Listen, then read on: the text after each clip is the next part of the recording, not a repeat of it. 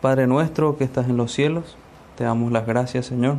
Gracias en esta tarde por concedernos tener este tiempo de adoración. Te pedimos que, que nos guíes en este momento de lectura de tu palabra, en este tiempo de predicación, que me ayudes a mí y que mantengas la atención también de mis hermanos y que traigas a nuestros corazones enseñanza, aplicación, exhortación, todo aquello necesario para que tengamos sabiduría para la salvación. Te rogamos esto, Señor, en el nombre de Jesús, nuestro amado Salvador. Amén. Bueno, vamos a avanzar con nuestra historia de Abraham y les pido que vayamos a Génesis capítulo 17.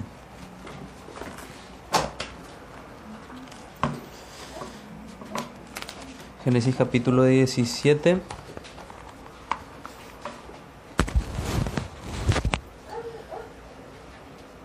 Voy a estar leyendo hasta el, la mayor parte del versículo 3, del versículo 1 hasta el versículo 3. Y luego durante el sermón vamos a avanzar hasta el, hasta el final. Era Abraham de edad de 99 años cuando le apareció Jehová y le dijo, Yo soy el Dios Todopoderoso, anda delante de mí y sé perfecto, y pondré mi pacto entre mí y ti, y te multiplicaré en gran manera. Entonces Abraham se postró sobre su rostro y Dios habló con él. Dios bendiga su palabra, hermanos, y pasemos a algunas reflexiones palabras introductorias a, a lo que vamos a estudiar hoy. Nuestro título va a ser, eh, guiándonos a, al tema que tenemos aquí, el creyente Abraham y la señal del pacto. El creyente Abraham y la señal del pacto. Querría, como solemos hacer, siempre sacamos cuestiones interesantes de la estructura, que nos sirven para ordenar, nos sirven para ver que habíamos visto que la estructura en la cual Dios reveló a Moisés que escribiera la historia de Abraham estaba en cinco, en cinco partes. Pero ahora me gustaría reflexionar en algo que tiene que ver con, con un tema que encontramos antes de ir a, a lo demás, a lo del texto en particular. Un tema que encontramos en todo el Antiguo Testamento, que luego encontramos en el Nuevo Testamento también. Y que, y que se hace notorio aquí, aquí también, que nos va a ayudar también a ver cómo es que Dios trata con Abraham y trata con cada uno de nosotros. Y allí, para introducir a este tema y para tenerlo también en mente como, un tema que se, se desarrolla en realidad en toda la Biblia, me gustaría hacer una pregunta si si todos estamos aquí al tanto que los cristianos somos llamados a ser reyes y sacerdotes. Esa idea no es nueva del Nuevo Testamento, sino que esa idea ya está desde las primeras páginas del Génesis. Incluso el, vemos en los salmos de diferentes maneras el, último versículo que, leyó el hermano en el Salmo 57, 11, cuando dice, exaltado sea sobre los cielos, oh Dios, y sobre toda la tierra sea tu gloria, tiene que ver con, con el tema del reino de Dios. Eh, estudiando pude llegar a ver que cuando, cuando el texto de Génesis, en el capítulo 1, nos habla de que Dios puso, hizo al hombre a su imagen y semejanza, una de las cuestiones que en la época también estaba siendo comunicada era que en los reinos antiguos se hacían imágenes de los, de los reyes. Lo que Dios estaba haciendo con el hombre es llamándole a que extiendan su reino en la tierra, a que resguarden su reino, a que lo expandan, y nosotros sabemos en la historia bíblica que el hombre fracasó en, ese, en ese plan. y Dios tuvo que, de, diferentes maneras en la historia, vino con Noé, Dios insiste con ese plan, pero sabemos que a causa del pecado que se introdujo en el corazón de los hombres, eso, eso se desarrolló de manera limitada solamente en los, en los creyentes y así sigue siendo hasta hoy. Esa es una conexión que nosotros podemos, podemos hacer ese, ese mensaje del reino de Dios sigue estando aquí con Abraham, porque Abraham es un hombre fiel que sigue este plan de desarrollar el mensaje del reino de Dios, de que Dios es el que gobierna sobre toda la tierra, que Él es nuestro Dios. Y me pareció importante introducir con esto, porque esto trae también aplicación para nosotros y nos recuerda que el Dios de las Escrituras es nuestro Rey, es nuestro Creador y a Él nos debemos también estuve viendo y, me pareció importante también señalar que las historias del Antiguo Testamento a veces nos crean dificultad por la distancia en el tiempo que nos, encontramos. Y nosotros debemos reconocer eso, debemos reconocer que, hay, hay muchas diferencias, porque aquí en particular con Abraham estamos hablando de 2000 años antes de Cristo, o sea, esto ocurrió aproximadamente hace 4000 años naturalmente hay diferencias culturales, hay diferencias de, diversas. Y nosotros buscamos esas conexiones, pero no podemos tampoco ser eh, simplistas. Entonces necesitamos ir al contexto, conocer exactamente lo que estaban viviendo, cosas que para nosotros no son comunes, como la esclavitud que vimos en el capítulo anterior, que veíamos que ellos tenían una esclava de nombre Agar, cuestiones que nos llaman la atención, pero que nos es importante para ubicarnos, para entender a los creyentes de aquel y entonces, y ahí llegar a la conclusión que nos dice el Nuevo Testamento, entender que todo esto se escribió para nosotros. Pero primeramente, para entender eso, tenemos que entender que se escribió para otra gente, que, que, que es la que estaba siguiendo a Moisés y que podía entender mejor estas palabras y ese contexto. Entonces, tenemos el mensaje del reino de Dios y a lo mejor muchos saben por qué o algunos saben por qué señalo esto, porque cuando nos encontramos en un contexto de, pactos de Dios, está ligada a esa doctrina. De hecho, lo vamos a ver en estos versículos, como Dios trata en esos términos con él, más bien cuando le da una promesa y le dice que reyes saldrían de su, de su, de su linaje y está, está ligada ligado a todo el mensaje de Dios, el mensaje del reino de Dios y el mensaje de los pactos de Dios. Y nosotros como iglesia hacemos algo similar. Somos un pequeño cuerpo, un pequeño grupo que deseamos que el reino de Dios se expanda y que el reino de Dios sea conocido. Muchos al ver, volviendo a nuestra historia inicial, que cuando nos remontábamos al mensaje del reino de Génesis, el mensaje, lo que Adán debió haber hecho es expandir ese orden, esa belleza que había en el Edén a toda la tierra. Y labrar de esa misma manera que, que el Edén toda la tierra y hizo juzgar toda la tierra. Lo mismo pasó con Noé. Y el, mismo mandato, más bien una promesa, es la que se da con, con Abraham y se da con todos nosotros que debemos predicar el Evangelio a todo el mundo. Entonces, habiendo dicho esto como introducción más bien temática, me gustaría volver a leer y ahí iniciar nuestros comentarios como solemos hacer para finalizar con, con aplicaciones. Así que hasta vamos a hacer lecturas, interpretando un poco y luego con aplicaciones finales. Dice, era Abraham de edad de 99 años cuando se le apareció Jehová y le dijo, yo soy el Dios Todopoderoso, anda delante de mí y sé perfecto. Anda delante de mí y sé perfecto. Lo primero que vemos aquí es un, un mandato, pero antes de ver el mandato, vemos que le apareció Jehová. Que una de las cuestiones diferentes del Antiguo Testamento con el Nuevo Testamento, con nosotros, es esta. Dios se comunicaba con ellos de una manera diferente. Dios ahora se comunica con nosotros por las escrituras. A ellos se les aparecía en visiones, en sueños.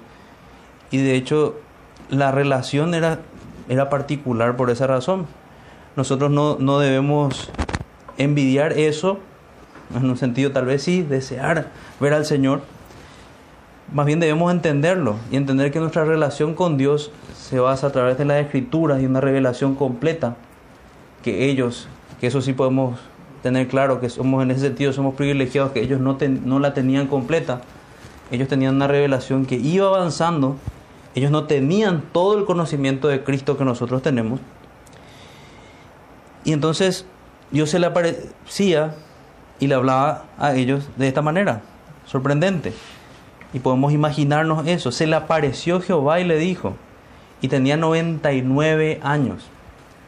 Aquí podemos hacer un recuento histórico de la vida de Abraham. Él fue llamado a los 75 años a salir de Ur de los Caldeos.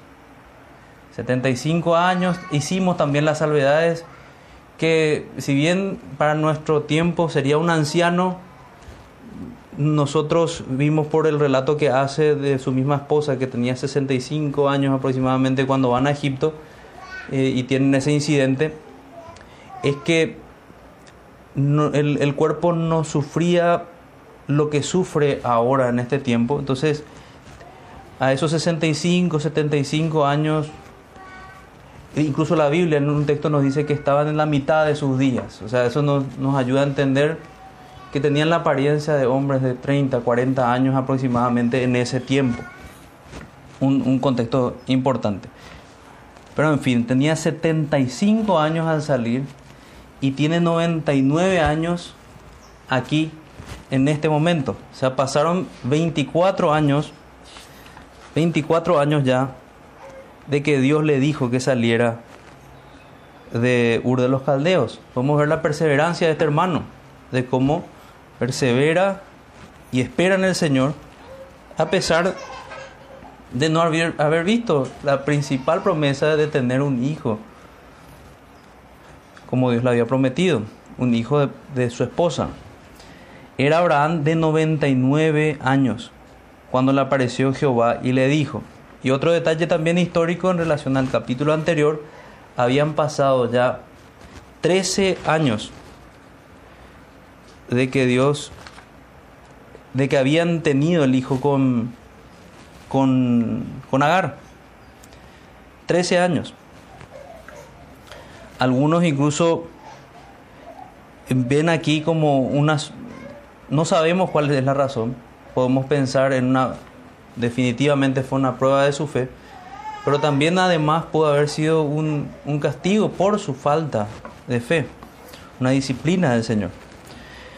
Entonces tenemos esos datos, 24 años desde que salió de Ur, 13 años desde que había nacido del anterior encuentro con el Señor.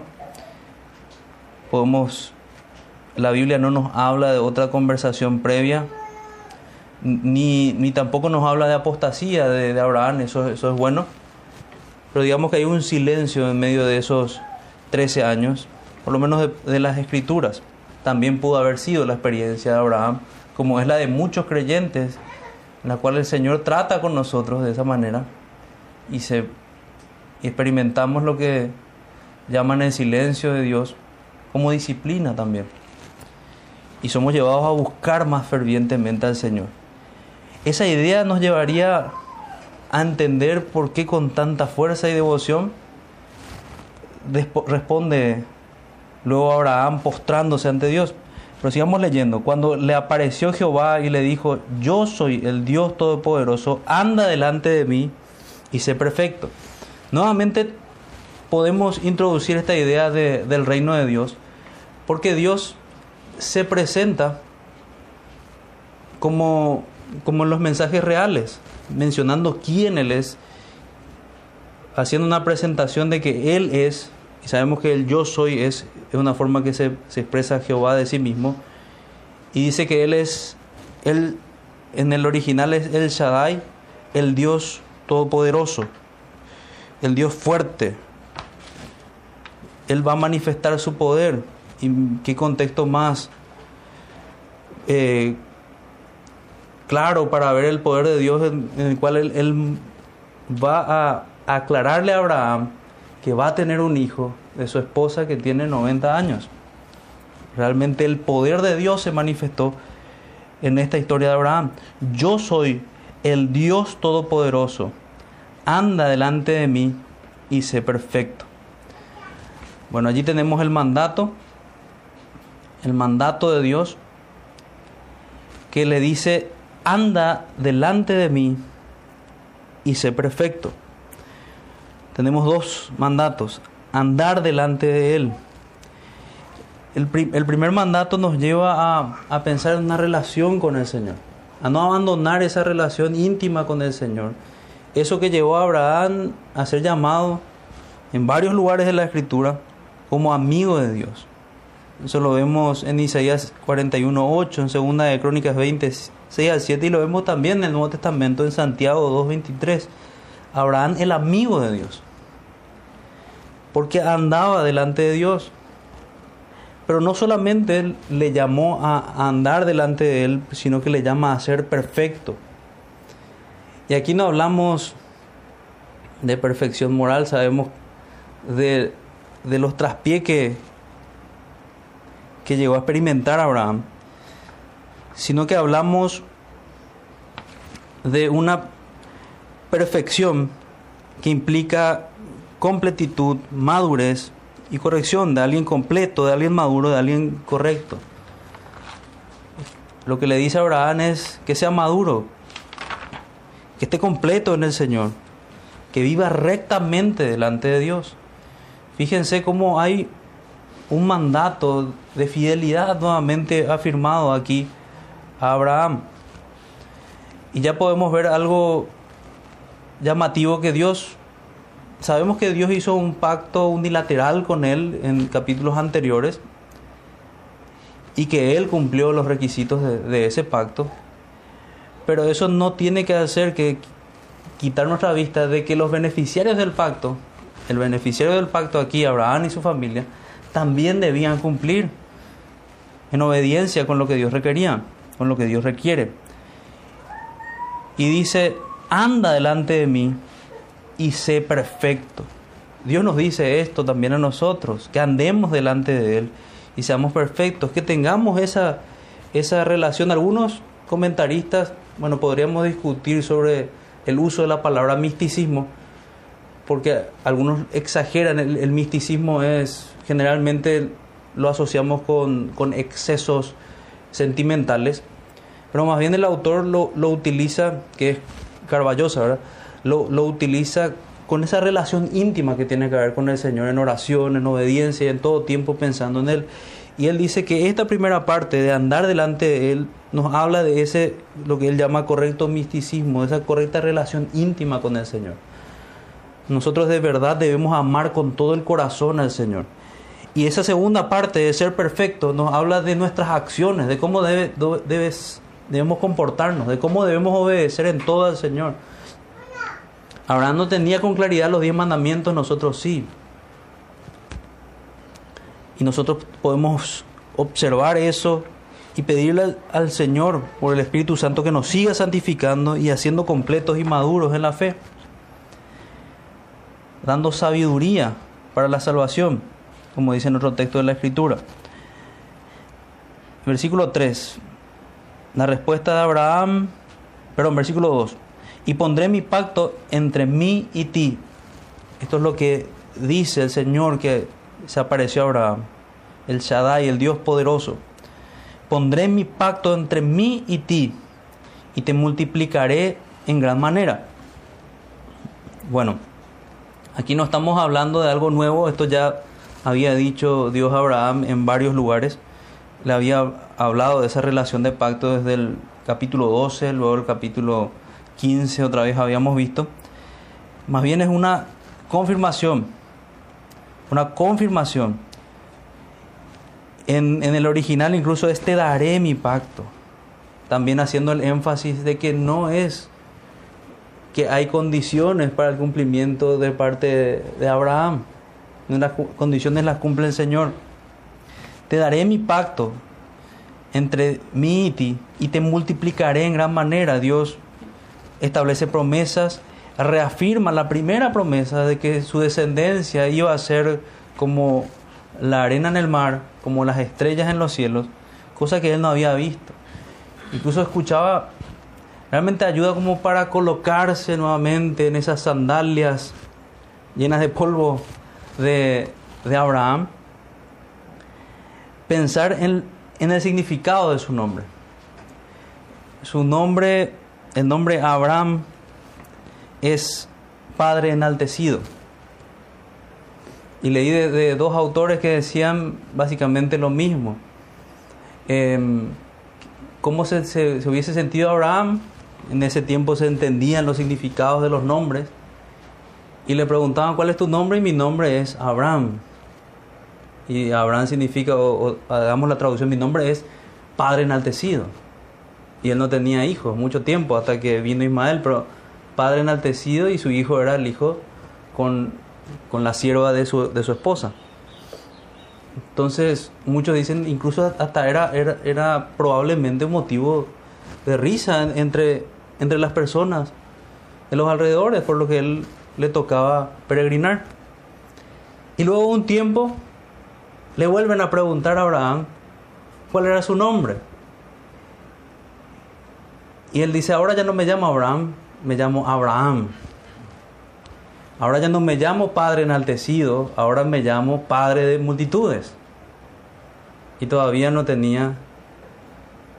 Uno, los vecinos pensarían, a no sé, le habrá venido mellizos o algo así. Decía uno de estos comentaristas. No. O sea, seguía él experimentando el oprobio de, o las burlas de, naturales de los que le escuchaban pero recalcando lo que, lo que Dios le decía. Colocándonos en ese contexto y en la fe de estos hermanos, que podemos verlos hasta los últimos días de sus vidas. Un hombre de 100 años, una mujer de 90 años creyendo en la promesa de Dios. Una promesa que para los hombres es imposible, pero para Dios no hay nada imposible. Entonces luego de, de esta reafirmación de su pacto, con Abraham y esta promesa de multiplicarle nuevamente, ¿cuál fue la respuesta de Abraham? Versículo 3. Entonces Abraham se postró sobre su rostro. Se postró sobre su rostro. Luego que el Señor le dijo, mi pacto te daré y te multiplicaré. Vemos a un creyente humillado en adoración y eso, ese es el contexto apropiado para que Dios hable. Vemos que luego que Abraham se postra en adoración a Dios, Dios le habla. Entonces Abraham se postró sobre su rostro y Dios habló con él diciendo. Así que queremos que Dios nos hable, debemos tener la misma actitud de Abraham. No solamente una posición física, sino una posición del corazón. Alguien que adora al Señor, que crea al Señor que deposita toda su confianza en Él. Así lo hizo hace 24 años y lo sigue haciendo aquí ya de 99 años. Y aquí mi pacto es contigo y serás padre de muchedumbres de gente. Reafirma lo que le había dicho antes. Mi pacto es contigo y serás padre de muchedumbres de gente. Veámoslo entonces, si desglosamos un poco, le dice, serás padre de muchos. Y allí le, cambia el nombre. Y no se llamará más tu nombre Abraham, Abraham, sino que será tu nombre Abraham. O sea, el cambio de nombre es parte de esa confirmación que Dios está haciendo en la fe al creyente Abraham. Se va a cumplir mi promesa, vas a ser padre de multitudes. Tu nombre ya no va a ser padre enaltecido, tu nombre es padre de multitudes, así como es la promesa. Naciones, y no solo naciones, sino reyes. Van a venir de ti, dice, aquí que mi pacto es contigo y serás padre de muchedumbre de gentes. Y no se llamará más tu nombre Abraham, sino que será tu nombre Abraham, porque te he puesto por padre de muchedumbre de gentes. Y te multiplicaré en gran manera y haré naciones de ti, y reyes saldrán de ti. O sea, no solo naciones, no reyes. Podemos ir pensando incluso en David, pero podemos pensar también en, en cada rey y sacerdote, sacerdocio real. Cuando hablamos de sacerdocio real, hablamos de un sacerdote que es rey, de cada sacerdote real del pueblo de Dios, de cada hijo de Dios. Y te multiplicaré en gran manera y haré naciones de ti y reyes saldrán de ti. Mi pacto estableceré con tus simientes. Entonces lo que Dios le dice. Y le recalca también la promesa de la tierra. Vuelvo a leer versículo 7 y establecer mi pacto entre, entre mí y ti y tu descendencia delante de ti en sus generaciones. Algo llamativo también en el texto y que no escapa de la vista de, de los comentaristas es que la, la palabra pacto aparece, aparece 13 veces en este, en este pasaje. Antes había aparecido, había aparecido cuatro veces en Génesis capítulo 12, del 1 al 3, 12, capítulo 7, versículo 7, 13, 14 al 17, 15, 5 al 21. Pero aquí aparece 13 veces. Dios insiste, mi pacto, mi pacto, mi pacto, y todas las veces de boca de Dios. Siempre de la boca de Dios. El texto del Nuevo Testamento con el que podemos concordar es aquel que dice, aunque nosotros fuésemos infieles, Él permanece fiel, Él no puede negarse a sí mismo. Abraham podía tener esa idea en su cabeza. ¿Cuántas veces él había fallado al Señor? Él podría pensar, yo no merezco el cumplimiento de esto por Él, pero Dios cumple sus promesas. Y sus promesas son inmutables, así como Él es inmutable y su pacto es inmutable. Y es eso lo que le confirma Abraham 13 veces. Se habrán dado cuenta que leímos varias veces mi pacto, mi pacto, mi pacto. Versículo 7 nuevamente, y estableceré mi pacto entre mí y ti y tu descendencia después de ti en sus generaciones. Se van a ser bendecidos tus hijos por pacto perpetuo para ser tu Dios y el de tu descendencia después de ti de tu descendencia después de ti. Cuando usa la palabra perpetua, para mí no hay otra forma de entenderlo que como una promesa espiritual. Creo que es ese uno de los puntos en donde fallan los que quieren ver estas promesas en la Israel terrenal. El error que comete todo el sistema dispensacional. Ese pacto perpetuo apunta a todo lo que el Nuevo Testamento nos enseña sobre, sobre el nuevo pacto a todo lo que el Nuevo Testamento nos enseña sobre las promesas de Dios cumplidas en los creyentes. Versículo 8. Versículo 8 vamos a ver la obediencia demandada por Dios y te daré a ti y a tu descendencia después de ti la tierra en que moras, toda la tierra de Canaán en heredad perpetua, pero aquí es donde está la tierra que les decía, y seré el Dios de ellos, de sus hijos esta vemos que es claramente una promesa que se, se cumplió de manera terrenal y temporal. Le dio la tierra, la tierra de Canaán, en heredad perpetua, dice, y seré el Dios de ellos.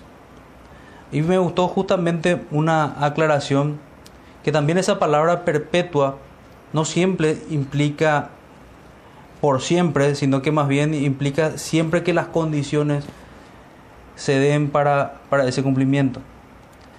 Pero sabemos que de fondo las promesas son para la Canaán celestial.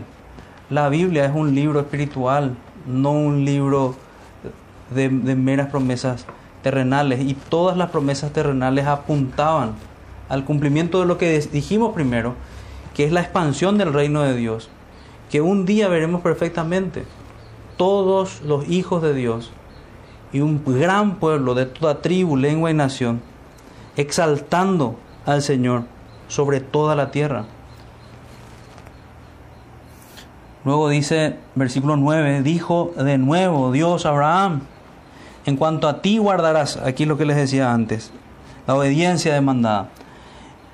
En cuanto a ti guardarás mi pacto, tú y tu descendencia delante de ti por sus generaciones. Una responsabilidad también de enseñar a los suyos y de guardar su pacto. Una responsabilidad que nosotros podemos entender, porque si bien para el cumplimiento de, estas promesas, porque aquí vamos a, a, ver ya todo lo que, lo que concierne a la circuncisión, las promesas, el cumplimiento está atado al, a lo que Dios hace. Hay responsabilidades para los beneficiarios del pacto que somos los creyentes. Había, había esas responsabilidades en el Antiguo Testamento y sigue habiendo esas responsabilidades también para nosotros. Que es una obediencia que se traduce en, que al verla se traduce en, en las señales que tenemos nosotros de que somos en verdad creyentes, en las evidencias de salvación. De hecho, por eso hablamos de la circuncisión como una señal del pacto, una evidencia del pacto. Versículo 10. Este es mi pacto que guardaréis entre mí y vosotros y tu descendencia después de ti. Será circuncidado todo varón de entre vosotros. Circuncidaréis pues la carne de vuestro prepucio y será por señal del pacto entre mí y vosotros. Entonces la circuncisión es la señal del pacto, la señal de, de la membresía de aquel pacto con, con Abraham. Eso es lo que, lo que debemos ver.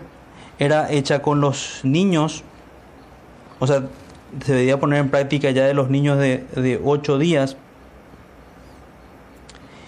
Y tenía una sanción, el cual, si e, estabas dentro del pueblo de Abraham, si no la ponías en práctica, debería ser cortado, sacado del pueblo. No podías seguir siendo parte del campamento de Abraham. Eso es lo que Dios mandó. O sea, aquel que no manifiesta esta obediencia no puede ser parte del pueblo, tiene que ser cortado. Entonces leo el versículo 11, circuncidaréis pues la carne de vuestro prepucio y será por señal del pacto entre mí y vosotros. Y de edad de ocho días será circuncidado todo varón entre vosotros por vuestras generaciones, el nacido de casa y el comprado por dinero a cualquier extranjero que no fuere de tu linaje. También vemos la implicancia de que estas promesas del pacto ya incluían a gente que no era de, de la familia de Abraham, incluía a los gentiles, podemos decir hoy. Debe ser circuncidado el nacido de tu casa y el comprado por tu dinero y estará mi pacto en vuestra carne por pacto perpetuo. Y el varón incircunciso, el que no hubiere circuncidado la carne de su prepucio, aquella persona será cortado de su pueblo, ha violado mi pacto, sacado de la membresía, sacado de, la familia. Eso es lo que implica. Eso es lo que tenemos aquí con, con el tema de la, de la circuncisión. La circuncisión podemos ver que apunta a varias cosas. Apunta por un lado a la simiente, porque estamos hablando que es ese el medio, el, el órgano humano por el cual el, ocurre la procreación junto con la, con la mujer, apunta a esa promesa, la que vemos en Colosenses capítulo 2 versículo 11, por ejemplo. Colosenses.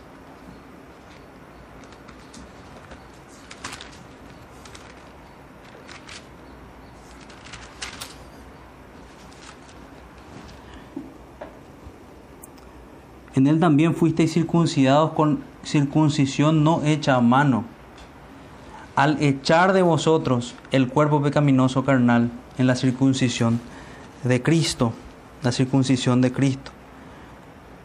Así que la, nosotros sabemos que la simiente espiritual, la cual se refiere la Escritura, es primariamente Cristo y luego todo su pueblo. La promesa está hecha para, para todo el pueblo de Dios. Y esa circuncisión apunta en realidad a una circuncisión espiritual. Ese es el mensaje que, que, nos da, es el mensaje que no entendía el pueblo, porque había muchos que tenían la señal del pacto, pero no eran creyentes, y Dios les dice que eran incircuncisos de corazón. Porque también es importante que cumplir con esta señal externa no les hacía partícipes de la membresía espiritual del pueblo de Dios. Eso es algo que ocurre espiritualmente, habiendo circuncisión del corazón. otra cuestión que ya dijimos de la circuncisión es que es una señal de la posesión de la justicia, es una señal que, que les hablaba de tener la justicia de Dios, que a eso apuntaba, pero es una señal. O sea, que eso ocurra, que sea en verdad, depende de cuál es el estado del corazón. También era así en aquel entonces. ¿Cuántos se recuerdan de Coré, Datán, Daviram? Ellos eran todos circuncidados, pero ninguno de ellos fue salvo, sino que la tierra los tragó porque no eran creyentes. O sea, no se trata solo de la señal. La señal es hermosa porque apunta a algo espiritual. Pero lo que debe haber es el, la sustancia de esa señal, la cual es la circuncisión del corazón. Esa señal también nos muestra devoción a Dios, porque obedecieron al Señor. Y algunos ven en esta señal, más bien los, los presbiterianos, ven en esta señal al bautismo. Nosotros no hacemos ese, ese exacto paralelo que hacen ellos, porque creemos que, que se equivocan en ello. Pero sí podemos ver que, hay, hay sí algunos, algunos paralelismos con el bautismo. Por ejemplo, así como hoy el pueblo de Dios se bautiza, no quiere decir que alguien que, que se haya bautizado sea un creyente. Eso lo sabe el Señor, conoce el Señor a los que son suyos y conoce el Señor el corazón de cada uno de los cristianos. No por ser bautizado, no por ser circuncidado en el Antiguo Testamento, alguien era salvo, sino por tener esa relación íntima con Dios por andar delante del Señor y ser perfecto delante de Él por el poder del Espíritu Santo, como fue el mandato que les hizo el Señor. Y si eso es así, esa señal del pacto del Antiguo Testamento, para los del Antiguo Testamento era real en aquellas personas. Y si eso es así, todo lo que implican las señales que nosotros tenemos, nuestras ordenanzas que nos señalan también cuestiones espirituales son reales. Cuando participamos de la cena del Señor, cuando participamos del bautismo y todo lo que implica de morir y volver a, nacer con, con el Señor, eso sería real si ocurrió algo en el corazón. Entonces volvamos a nuestro, a nuestro texto de Génesis para seguir nuestra lectura.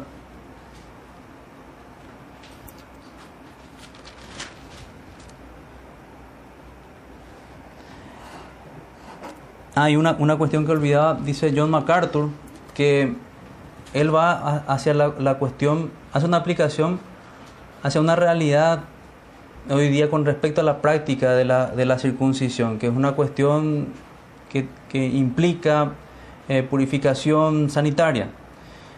Y él dice que en ese sentido podría apuntarnos a purificación espiritual también, que es lo que, lo que, hace, lo que hace el Señor. También podemos señalar que la circuncisión no era algo exclusivo de los de los judíos, del pueblo de Dios aquí, sino que podemos, se puede ver que los egipcios, por ejemplo, también la practicaban con otros motivos, pero sí se puede ver que es a partir de Abraham que se usa esto como una señal del pacto y algo distintivo es que ninguno de esos pueblos practicaba la circuncisión con niños de recién nacidos. O sea, esa es una distinción con otros pueblos. Eso y el énfasis como señal de ser, de distinguirse por, por ese medio del pueblo pagano. Versículo 14. Y el varón incircunciso, el que no hubiere circuncidado la carne de su prepucio, aquella persona será cortado de su pueblo, ha violado mi pacto. En nuestra aplicación actual diríamos, aquella persona que no quiere obedecer al Señor, tiene que ser expulsada. Mateo 18 tiene que ser tratado como gentil y publicano. Es lo mismo en ese sentido. Dijo también Dios a Abraham, sigue hablando el Señor con Abraham. Y la actitud de Abraham es la que tendríamos que tener también nosotros, o la que vemos expresada por otros profetas. Habla, Señor, que tu siervo escucha. Ahora Dios le da palabra para Sara. Y Sarai, tu mujer, no la llamarás Sarai, mas Sara será su nombre. Es el mismo consuelo de esta hermana, de esta creyente en el Señor, la cual describe Hebreos 11 como una mujer de fe. Hebreos 11, 11 quisiera leer cómo describe el, Señor por medio del autor de Hebreos. Dice, por la fe también la misma Sara, siendo estéril, recibió fuerza para concebir y dio a luz, aún fuera del tiempo de, de la edad, porque creyó que era fiel quien lo había prometido. Esa es Sara.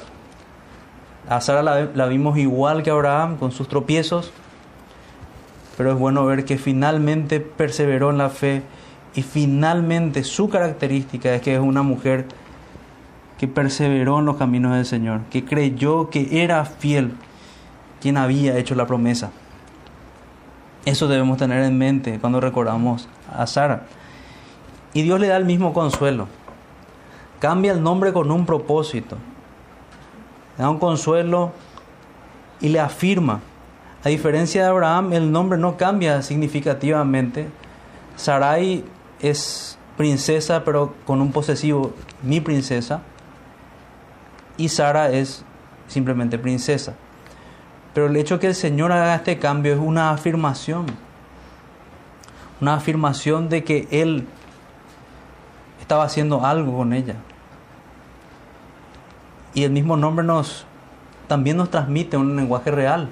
Si es la princesa del Señor, la princesa del rey, del cual hablamos al principio, es nuestro rey. Y una hermana colocada aquí en favor de la fe. La Biblia la describe como madre de la fe, de la cual todas ustedes son hijas, les dice hermanas. Que habíamos leído el texto la semana pasada y la bendeciré y también te daré de ella hijo. Sí, la bendeciré, afirma el Señor, y vendrá a ser madre de naciones.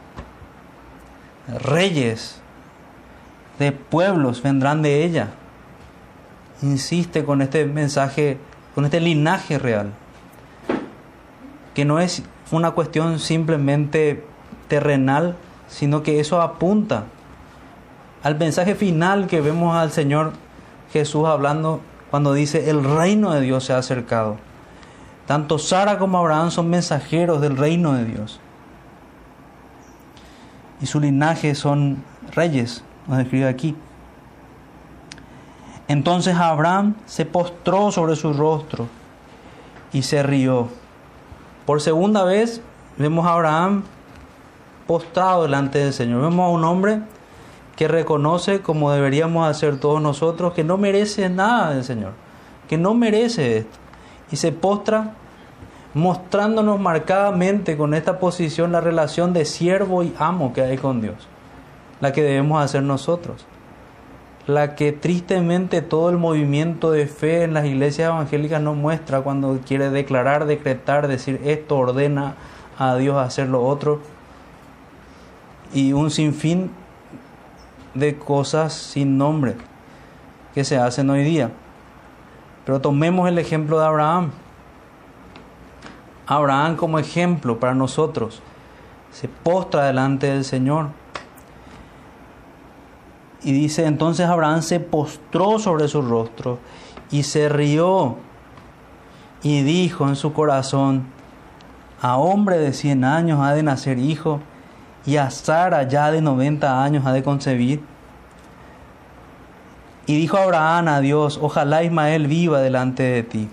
Y hace una oración por Ismael, pero él está totalmente sorprendido. No, no debemos ver aquí un Abraham como después sí lo vamos a ver con, con Sara que, que se ríe de una mala manera y el Señor le exhorta, sino que él, él se ríe de sorpresa. Él está sorprendido. El Dios poderoso, el Shaddai, como, como lo vemos aquí, sorprende a Abraham. Y Abraham postrado, el siervo Abraham, el amigo de Dios, hace esta pregunta, hombre de 100 años, Señor, ese milagro vas a hacer a Sara ya de 90 años. La respuesta del Señor es, es que sí.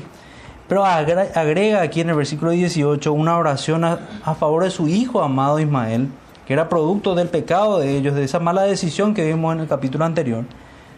Y él le pide que viva delante de ti. Pide bendición para, para Ismael. Respondió Dios, ciertamente Sara tu mujer te dará a luz un hijo y llamará su nombre Isaac y confirmaré mi pacto con él como pacto perpetuo para sus descendientes después de él. Hay un silencio ante esa respuesta en cuanto a Ismael. Es parecido al deseo que tenía Isaac a favor de su, de su hijo em, que termina siendo el pueblo de Edom. Es ese mismo deseo, pero el Señor es el que establece a quién, a quién bendecir. El Señor sabe quiénes son los suyos y quiénes son sus escogidos. Aquí el Señor no responde, por lo menos la Escritura no nos muestra la respuesta en favor de esta oración espiritual que hace a favor de su hijo Ismael. Y bueno, nosotros sabemos que la promesa de Dios era más bien una promesa de expansión numérica para Ismael, pero no una promesa de bendición espiritual como lo era para Isaac. Y eso es lo que tenemos que tener claro. Pero sí, por otro lado, el corazón de un padre que desea el bien por sus hijos, eso podemos imitar. Si bien no sabemos cuál va a ser el destino de, de cada uno de nuestros hijos, lo que nosotros debemos anhelar y naturalmente anhelamos es que vivan delante de Dios es que el Señor los bendiga. Nosotros oramos por nuestros hijos así como Dios oró por, por Ismael.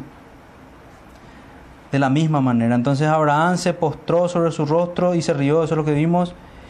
Y el versículo 18 dijo Abraham, ojalá Ismael viva delante de ti. Y así nosotros decimos, esperando que Dios responda favorablemente. Podemos quedar en silencio también, incluso mirando positivamente, que no, no sabemos cuál fue finalmente la fe de Ismael. Pero sí lo que sí podemos decir es que el linaje de, Ismael fue un linaje terrible, que sí lo experimentó el pueblo de Israel que salió de Egipto, hombres con los cuales tuvieron que enfrentarse. Versículo 19, respondió Dios, ciertamente Sara tu mujer te dará a luz un hijo y llamará su nombre Isaac. Isaac que, que significa risa y confirmaré mi pacto con él como pacto perpetuo para sus descendientes después de él. En cuanto a ese significado del nombre de Isaac, muchos por un lado pueden ver que, que apunta a lo que vivió Abraham. De hecho, el contexto de los nombres, en la antigüedad se daban los nombres en relación al, al contexto inmediato al nacimiento. Pero en esta situación en particular Dios reveló el nombre anticipadamente para que le pongan el nombre en relación a esa risa que ellos tuvieron. Entonces, la razón, por un lado, podría ser la risa de Abraham, apuntaría a la bendición y la sorpresa de la bendición de Dios, pero por otro lado, lo que vamos a ver más adelante, a la risa pecaminosa de Sara, que le recuerda también el arrepentimiento debido. Versículo 19, vuelvo a leer, respondió Dios, ciertamente Sara, tu mujer, te dará a luz un hijo y llamará su nombre Isaac y confirmaré mi pacto, nuevamente la palabra pacto, con él como pacto perpetuo para su descendencia, descendientes después de él. Nuevamente, ahora una promesa, pero específica con Isaac. Y en cuanto a Ismael, también te he oído. Y aquí sí vemos la respuesta. He aquí que le bendeciré y le haré fructificar. Pero si se fijan, es una promesa física. Fructificar y multiplicar mucho en gran manera. Doce príncipes engendrará y haré de él una gran nación. Mas yo estableceré mi pacto con Isaac y el, el que Sara te dará luz por este tiempo, el año que viene. Ya la promesa no se demoraría más. El año que viene. Al cumplir el 100 años, al cumplir ella 90 años. Y acabó de hablar con él y subió Dios de estar con Abraham. Qué impresionante. Volviendo a colocarnos en esa manera de relacionarse Dios con los creyentes y en particular aquí con el creyente Abraham. Dios apareció a Abraham, Dios habló con Abraham, Dios le habló de su esposa, le habló de sus hijos y luego el Señor se retira. Acabó de hablar con él y subió Dios de estar con Abraham. Subió el Altísimo, salió de la presencia de Abraham. Entonces tomó a Abraham a Ismael y este a partir de este versículo nos da ya la pauta para, para ir a nuestras, a nuestras aplicaciones en cuanto al gran ejemplo de obediencia que nos es Abraham. Entonces Abraham tomó a Abraham a Ismael, a su hijo, y a todos los siervos nacidos en su casa, y a todos los comprados por su dinero, a todo varón entre los domésticos de la casa de Abraham, circuncidó la carne del prepucio de ellos en aquel mismo día, como Dios le había dicho. ¿Cuánto tiempo se demoró Abraham? Nada. En aquel mismo día él puso en práctica lo que Dios le había mandado. No demoró absolutamente nada. O sea, él lo hizo con prontitud y él lo hizo también de la manera que Dios lo había mandado. O sea, no falló en ninguna manera. Lo hizo pronto y lo hizo de la manera que Dios le había mandado. Y puedo ver aquí también algo similar al esfuerzo evangelístico que, hacemos los creyentes, que hace cada creyente. El deseo de, compartir el Evangelio con cada uno de los nuestros, de nuestros amigos, familiares, compañeros, parientes, con todos. Y si es posible hacerlos partícipes a todos del pacto de Dios. Y Abraham se encarga de que eso se cumpla con su familia. Era Abraham de edad de 90 años. Abraham se encarga de que el Dios con el cual él había entrado en pacto también sea el mismo Dios de todos sus familiares. Y que ellos estén en la misma relación que él estaba con él. Digamos que de alguna manera podemos ver que Abraham estaba procurando no ser solamente él el amigo de Dios, sino que todos sean amigos del Señor, así como dijo el Señor Jesús cuando en, Juan 15 Jesús llama a sus discípulos, sus amigos, y Jesús llama a sus amigos a todos los que a los que hacen lo que él dice. 99 años entonces tenía Abraham cuando circuncidó la carne de su prepucio, e Ismael su hijo era de 13 años cuando fue circuncidada la carne de su prepucio, podemos ver ese deseo de salvación nuevamente que hablábamos de Abraham en favor de su hijo Ismael.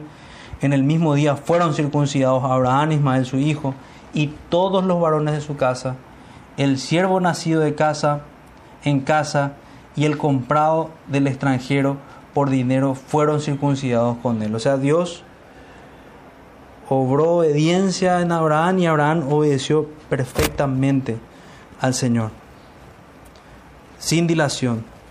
Ahora deberíamos preguntarnos qué tanto nos parecemos en verdad Abraham o qué tanto estamos entendiendo que la vida cristiana y esta sabiduría para la salvación implica cuestiones prácticas. ¿Qué tanto estamos obedeciendo? De verdad, ¿es Abraham un ejemplo para nosotros? Podemos decir que es en verdad un padre de la fe, debemos recordar, hermanos, que si, si esto no es así, vamos a insistir probablemente hasta el último de nuestros días con que Abraham es, es el padre de, de nuestra fe, para tener la sorpresa de que no era nuestro padre de la fe, así como fue con el caso del rico, para tener esa triste y penosa sorpresa. Así que nosotros estamos llamados a examinarnos una vez más, examinarnos cada día, si estamos en una fe verdadera, si tenemos esos corazones circuncidados, si esas, esa señal del pacto está en nosotros, si eso que se representó en nuestro bautismo está en nosotros, si de verdad morimos y nacimos de nuevo con el Señor. Fíjense en Jeremías 9:25 al 26. Ya vamos terminando. Jeremías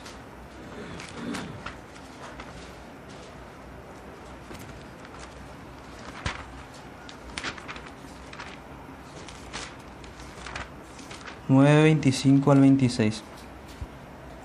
He aquí que vienen días, dice Jehová, en que castigaré a todo, a todo circuncidado y a todo incircunciso a Egipto y a Judá, a Edom y a los hijos de Amón y de Moab, y a todos los arrinconados en el postrer rincón, los que moran en el desierto, porque todas las naciones son incircuncisas, y toda la casa de Israel es incircuncisa de corazón.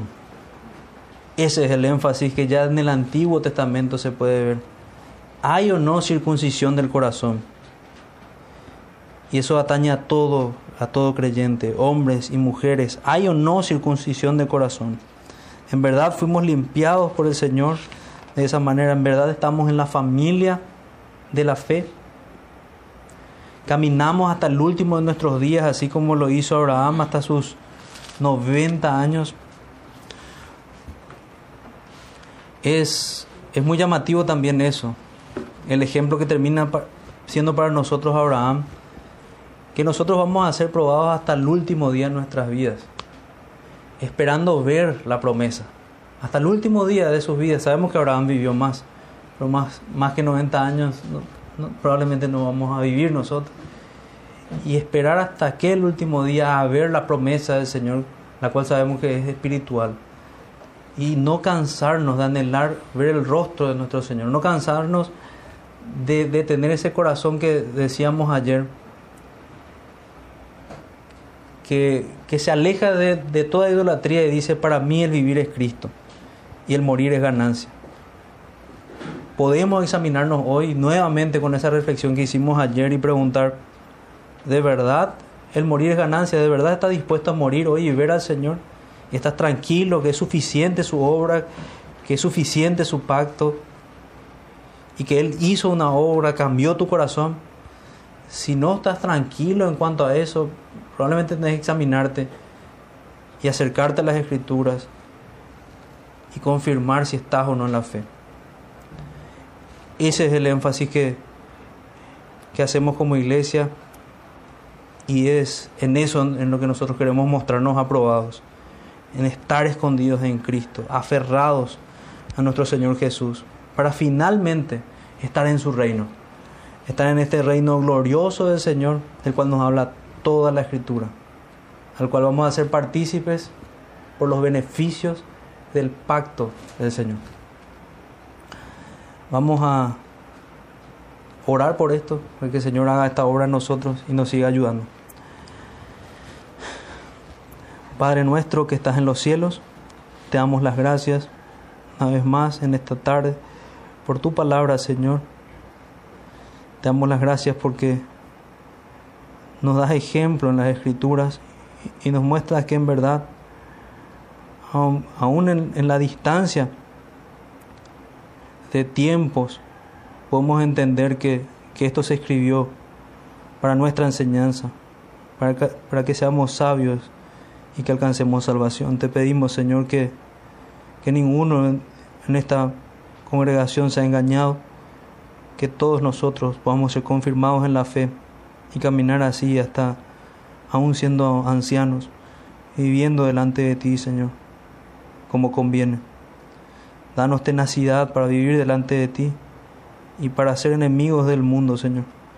Te pedimos esto en el nombre de Jesús. Amén.